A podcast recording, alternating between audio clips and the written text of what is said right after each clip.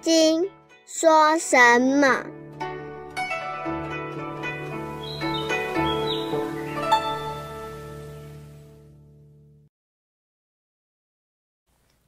第三品，大圣正宗分，罗汉的涅盘，佛的涅盘，四相和我的观念，三轮体空不失，快乐痛苦皆无助，转化十二类生上篇。罗汉的涅盘，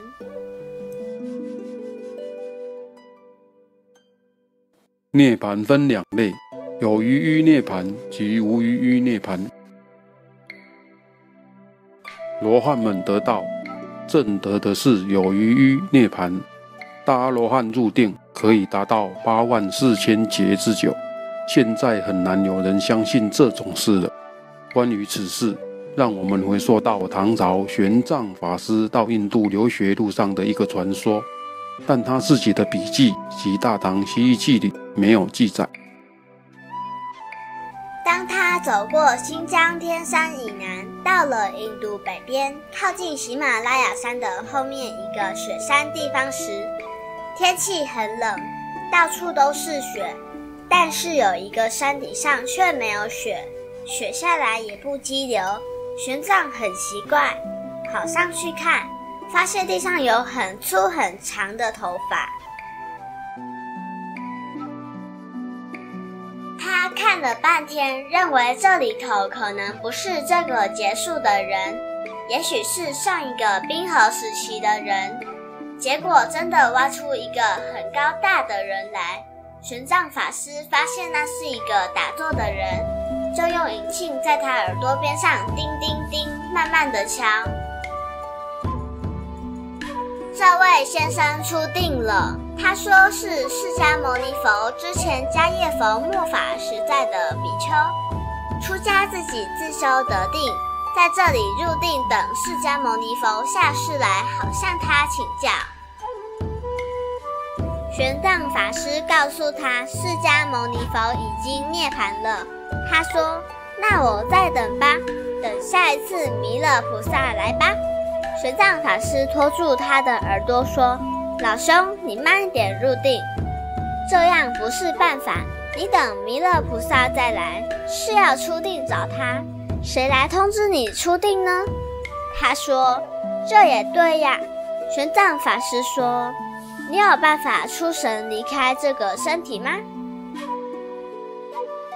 出神并不容易。刚才讲那些修行人，做了几十年都出不来。玄奘告诉他，自己要到印度取经去，叫他到中国去投胎，将来做自己的弟子，并且告诉他，到了大唐向那个最大的宫殿去投胎当太子，等他回来。于是这个人就出神走了。玄奘二十年后回来。见唐太宗说到此事，要找这个来投胎的太子出家，但查遍后宫，当天没有太子出生。结果发现武将尉迟恭家里那天生了一个侄子。原来那个罗汉来大唐投胎，看见尉迟恭的王府，就错认为王宫了。唐太宗把尉迟恭找来，对他说：“我要出家，但当皇帝不能出家。你让你家那个孩子代表我出家吧。”玄奘法师想，那个罗汉定力那么高，见面时应该认识我。岂知罗汉菩萨也有隔音之谜，投一个胎就迷掉了。对玄奘似曾相识，却搞不清楚。皇帝下命令出家，当然可以，但有三个条件：一车美女服侍他，一车酒肉，一车书。这就是后来玄奘法师的唯世传人窥基法师的故事，又称三车法师。此说也许是影射的戏论。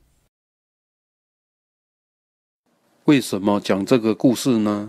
从这个故事我们就会了解，得到了那个清净一念空的境界，才能够入定，而且连身体都可以忘掉，也可以抗拒气候的变化，甚至地球的各种物理变化。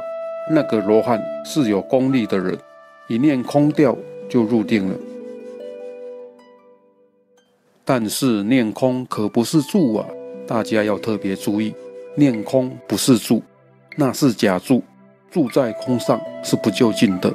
玄奘挖出来的这个罗汉就是住在这个空上，所以叫做有余于涅盘。余什么习气？因为他的习气没有变，所以转胎一来，功名富贵、美人、香车，什么都要。这是这个罗汉自己剩余的习气。《维摩经》上叫做结习未除。有些学道学佛的朋友说：“老师，你叫我来打坐学佛，我是很高兴，就是有一个东西丢不下。”我说：“那你就两打吧，打打牌、打打坐都可以方便，因为他这个结习未除，也就叫做有多余涅盘。”其实我们在座有很多打坐的同学都入了这个涅盘了。到这里来，法师把木鱼敲，打坐好好的，念头满空。等到两个鞋子下了楼，赶快找地方去打牌呀、喝酒啊，就是有多余涅盘。摩尼金舍成立宗旨，经由南海普陀山观世音菩萨大士亲自指点。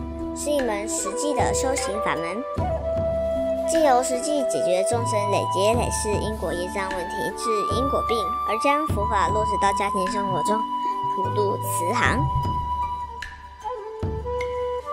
摩尼金舍，我们不接受供养，不收钱，不推销，也不强迫修行，只求能结善缘，解决您的问题。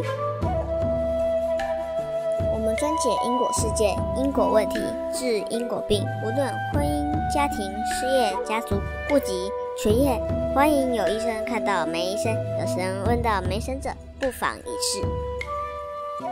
牟尼金舍地址：台湾彰化县西周乡朝阳村陆军路一段两百七十一号。只有星期天早上才开办祭事，欢迎来信电子信箱或搜寻“摩尼金色部落”的。